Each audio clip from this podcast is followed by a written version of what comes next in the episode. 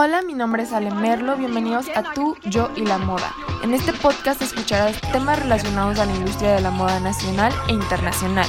Algunos tips, charlas con invitados, experiencias, etc. Espero que les guste mi contenido. Y mis redes sociales son guion bajo Alemerlo en Instagram. Sígueme y descubriremos juntos este mundo tan fascinante. Empecemos. Y realmente vimos lo que teníamos que ver en este corto mes de enero cómo inició la moda este año. ¿Hubo algún desfile, una exposición de prendas o algún video que realmente valió la pena?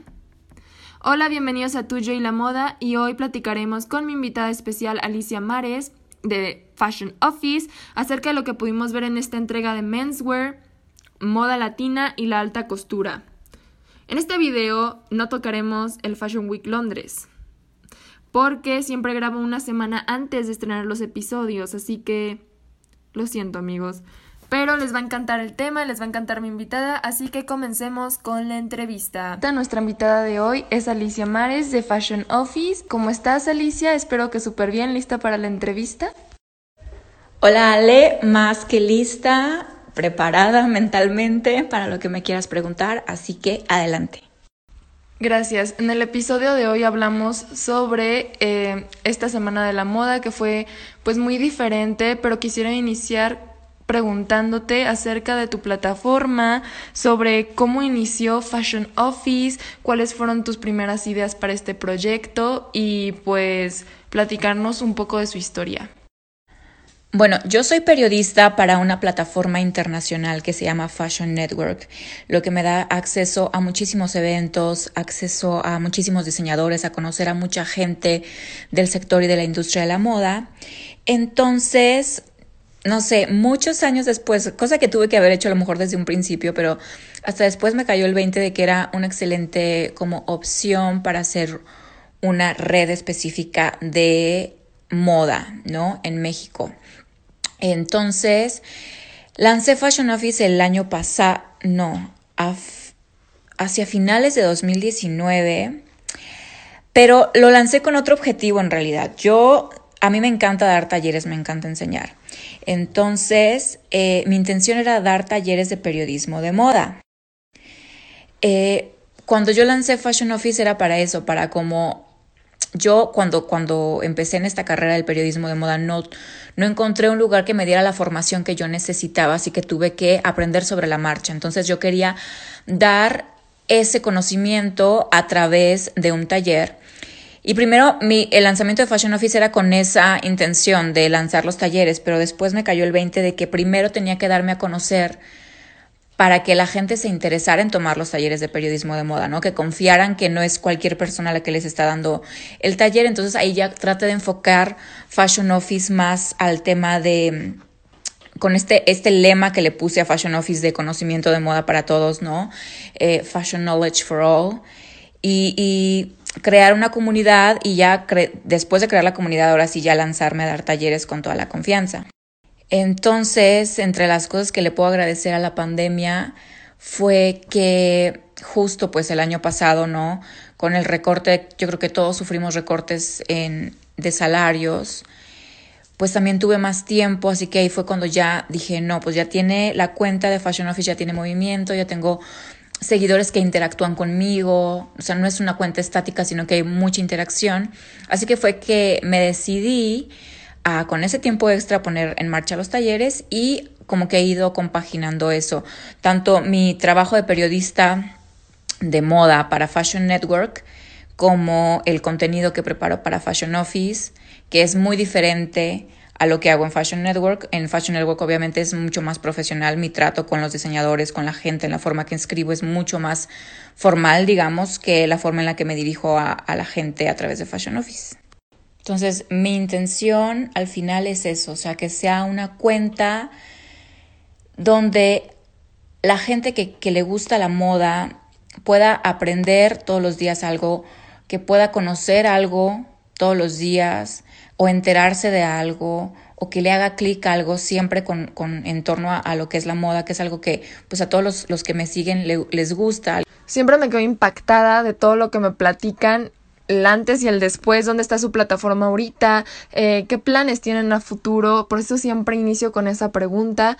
Y mis respetos, Alicia, me encanta tu plataforma. En serio, haces el aprender fácil para los que no saben moda y para los que ya están dentro del medio.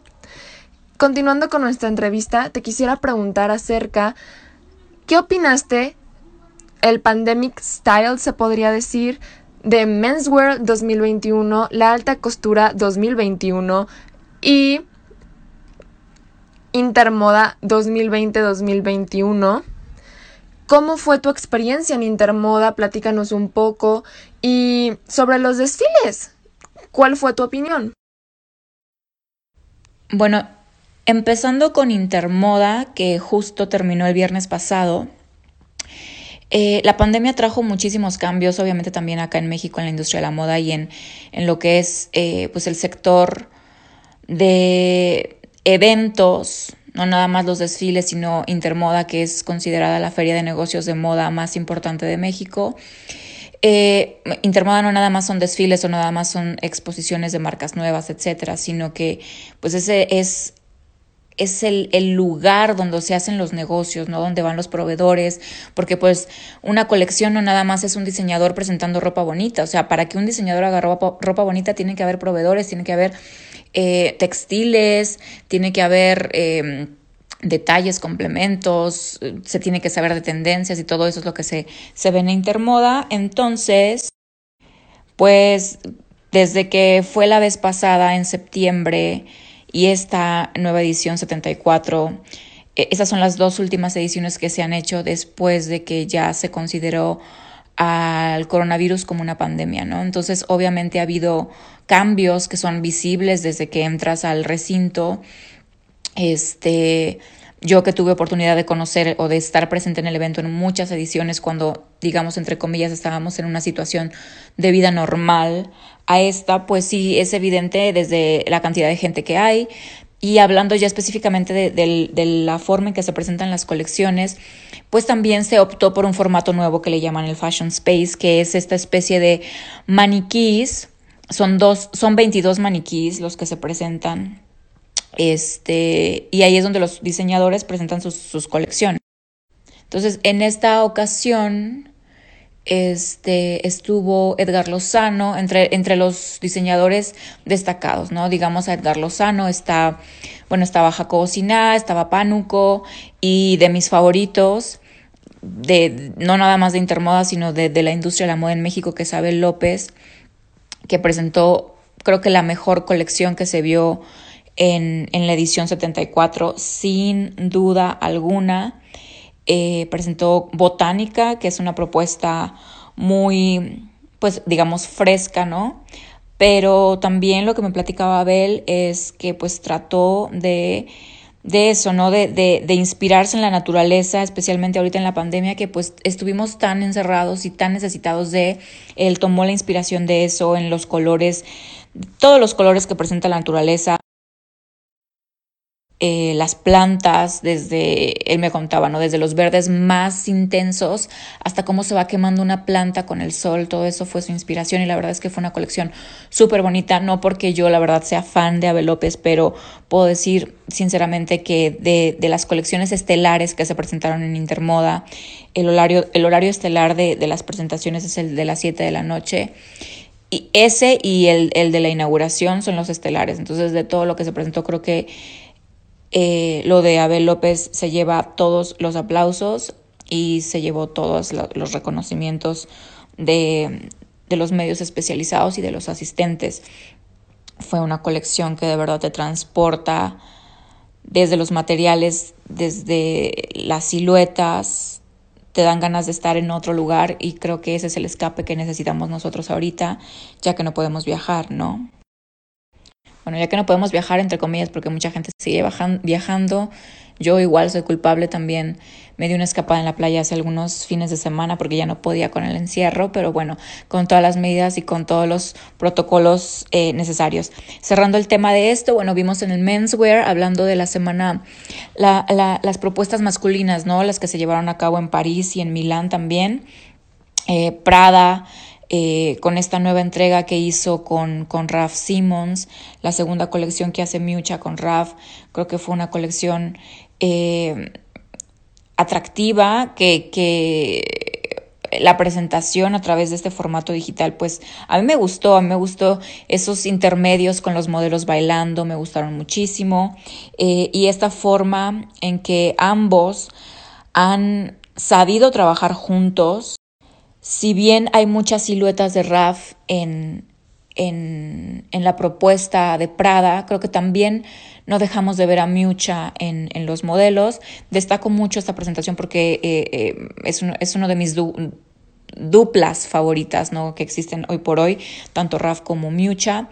Eh, me gustó mucho también lo que presentó Silvia, Silvia Venturini Fendi para la, nueva propuesta, las nuevas propuestas masculinas y definitivamente sin dejar de lado lo que hace Kim Jones en, en menswear, creo que es de los más destacados.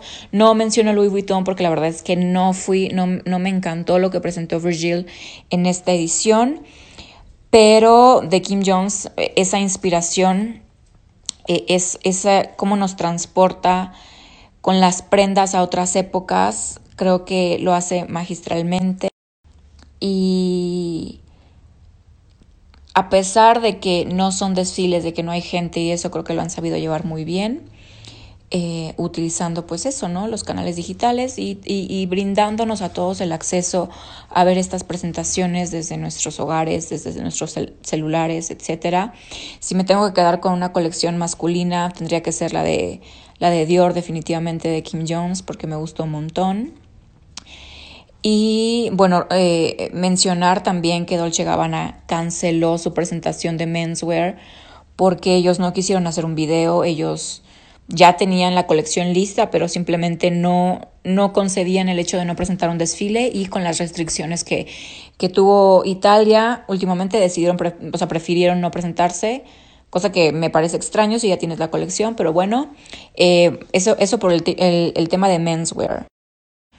Ahora con el tema de alta costura, el haute couture que, que le llaman, tal vez no vimos vestidos tan espectaculares, pero creo que se confunde mucho el tema, el, el, término alta costura con vestidos espectaculares que no se pueden usar. O sea, el, el, la alta costura es no nada más vestidos espectaculares, sino es también los materiales, ¿no? Es todo el tema de, de la labor que, que o el, el, tiempo de trabajo que le representa a cada una de las marcas y a cada uno de los equipos concretar o, o aterrizar la confección de una prenda. Entonces, cada marca es libre de presentar lo que, lo que quieran, no, no tenemos que esperar siempre vestidos espectaculares, eh, enormes, eh, exagerados.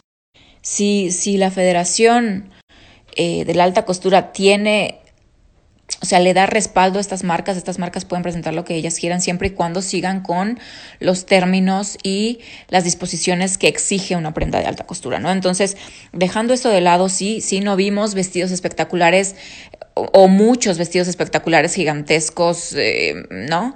Pero sí hubo muchas propuestas interesantes. Em, bueno, Chanel, si bien eh, mucha gente critica a Virgin y yo también lo he hecho en muchas ocasiones, creo que presentó dos que tres vestidos interesantes. No me encantó Dior, si te soy sincera, me parece muy aburrido. Creo que ahí sí de verdad no vi nada que me quitara el aliento. Eh, lo que hizo Kim Jones, volviendo al tema de Kim Jones, no, no es porque soy mega fan, que lo soy, eh, pues creo que el debut de Kim Jones en Fendi, no nada más en Fendi, sino en propuestas femeninas, no nada más en propuestas femeninas, sino también de alta costura, creo que se llevó, o sea, era como el, momento esperado de este principio de año. Em, en el tiempo de trabajo que, en el poco tiempo de trabajo que lleva en la marca, creo que hizo es una muy buena primera entrega. No fue del gusto de todos leyendo las críticas internacionales, no fue como que esperaban algo, volvemos al tema de algo más espectacular. Pero bueno, Hay que entender que esta es su primera colección, que es su primera entrega. Ya podremos ser más críticos en las próximas cuando Kim tenga más tiempo de trabajo. La mejor decisión para abrir la alta costura fue Schiaparelli. Fue una decisión muy acertada. Me gustó lo que presentaron. El corset de Six Pack estuvo hermoso. Me encantó la fotografía y todo lo que envuelve a la marca se me hace muy, muy creativo.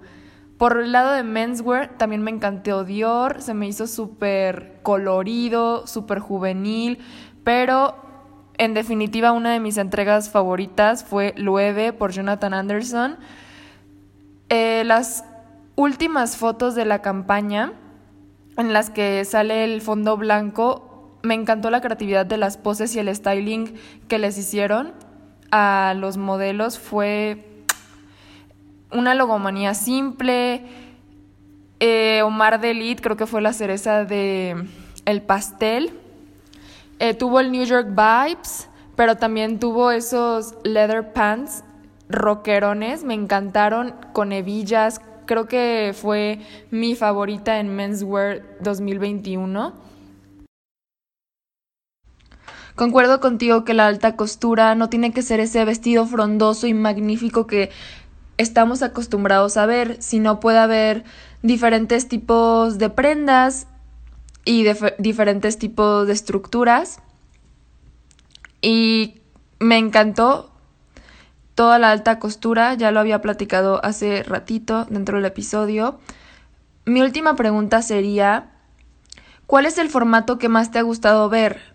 En Intermoda fue el Fashion Space, los diseñadores sacan pues el videíto que acompaña la colección o los desfiles y los extrañas.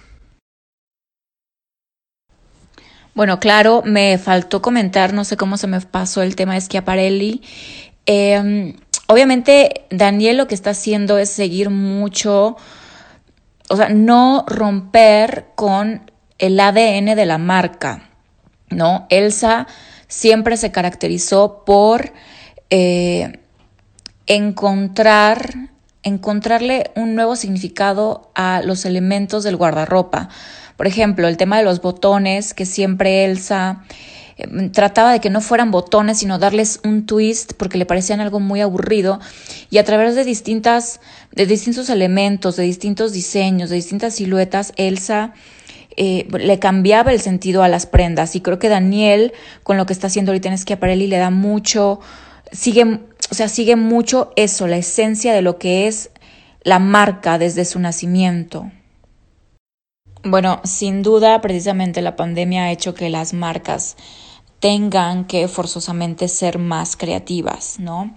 Eh, si la situación fuera normal, no creo que Saint Laurent nos hubiera llevado al Sahara a presentar su, su nueva colección. Entonces, el hecho de que este confinamiento y estas restricciones hagan que no nada más los diseñadores, sino todo su equipo expandan su, su nivel creativo para presentarnos sus colecciones tiene muchísimo crédito. Yo, para mí, obviamente, lo que hizo Jacques Mousse en, en, el, en el campo de trigo fue hermoso, pero no es algo que nos sorprendiera porque ya había hecho el tema del campo de lavandas, pero que, que Saint Laurent haya hecho esta increíble producción en el Sahara, de día, de noche, estas imágenes con los drones, este enorme logotipo de, del YSL. Eh, del YSL en, en, en, en, la arena, la música, creo que para mí San Laurent fue mi favorito. Obviamente hay otros formatos, lo que hizo Mosquino con el tema de los, de los, de las marionetas, este, mm, y otras actividades, otras iniciativas que han hecho distintas marcas. Yo siempre voy a ser amante de los desfiles, obviamente. O sea, a mí es algo que me gusta, porque no, no es nada más de, ir a sentarte al front row y, y, tomarte fotos. O sea, de verdad, cuando eres periodista te lo tomas más en serio. Tienes que estar checando todos los looks, tienes que estar checando cuántas salidas subo, tienes que estar checando los textiles, los materiales. Entonces a mí eso me falta, me falta un montón. Pero bueno, Eh, creo que esto del tema digital hace que se democratice más el ir a un desfile, entre comillas, ir y presenciar los, los lanzamientos. Eh, así que sí, yo creo que, creo que me quedo con, con el desfile, con el video que hizo Anthony Vaccarello con, con San Laurent el diciembre pasado, que además fue el último desfile que, o lo último que se presentó en moda el año pasado y creo que se cerró con broche de oro. Um, eso, creo que sí, creo que San Laurent fue, es, es mi favorito. También lo que hizo el mismo Bacarelo para la, porque lo que vimos en, el Sahara fue la colección femenina, pero meses antes nos había sorprendido con un video muy interesante de propuesta masculina que de verdad era te metía el vértigo, veías a, los modelos saltando entre edificios, entre ciudades. Me encantó también, creo que lo ha hecho muy bien Antonio Bacarello en, en, esta, en esta pandemia.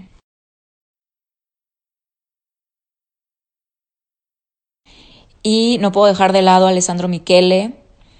Eh, si bien en cuanto a, no sé, visualmente lo más atractivo para mí fue Saint Laurent, creo que en, en términos de creatividad, lo que hizo Alessandro Michele eh, no lo supera nadie. O sea, esta, eh, esta trilogía del amor que, que nos llevó antes de la pandemia al backstage de un desfile, ¿no? De, cómo se preparaban las modelos, las peinaban, etcétera, etcétera, que fue eh, el año pasado, en febrero del año pasado, en la Semana de la Moda de Milán, que continuó esa trilogía con las modelos ya en sus casas, en el confinamiento, haciendo sus propios shootings de la campaña de Gucci desde sus casas, tejiendo, cocinando, lavándose los dientes, todo el detrás de y, y finalmente queda concluido esta trilogía del amor con, con ese streaming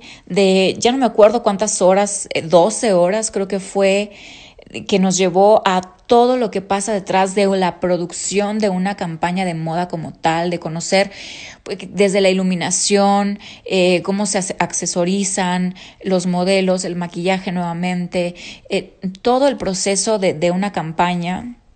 Me encantó y coronando esa propuesta con que las modelos o los modelos fueron su propio equipo de trabajo, me pareció algo increíble. Creo que creativamente él se llevó todo.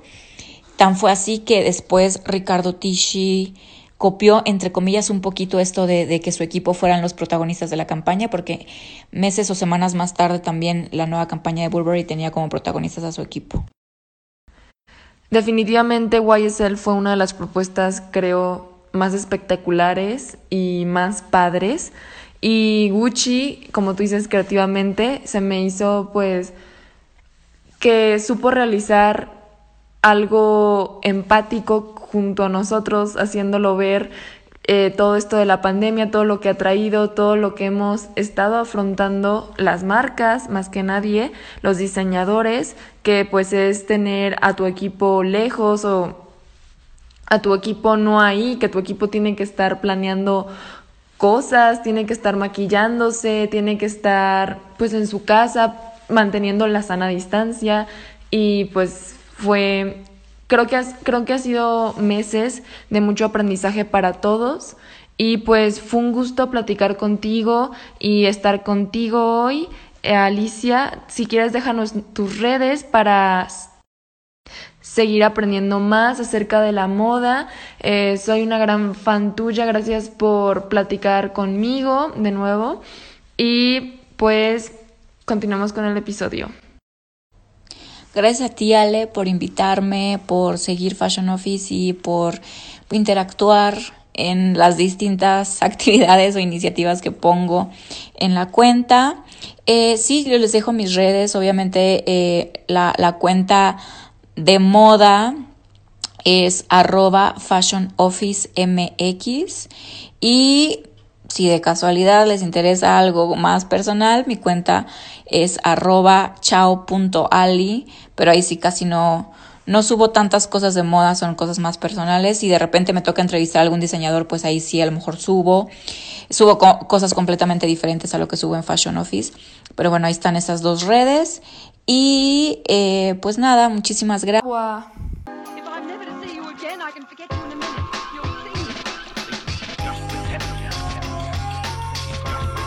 Que te haya gustado este episodio. No te olvides estar pendiente de nuestras fechas, promociones, posts y muchos más en nuestras redes sociales como tú, yo y la moda. Compártelo y no olvides que vive, aquí vive la moda en ti y en todos. ¡Abua!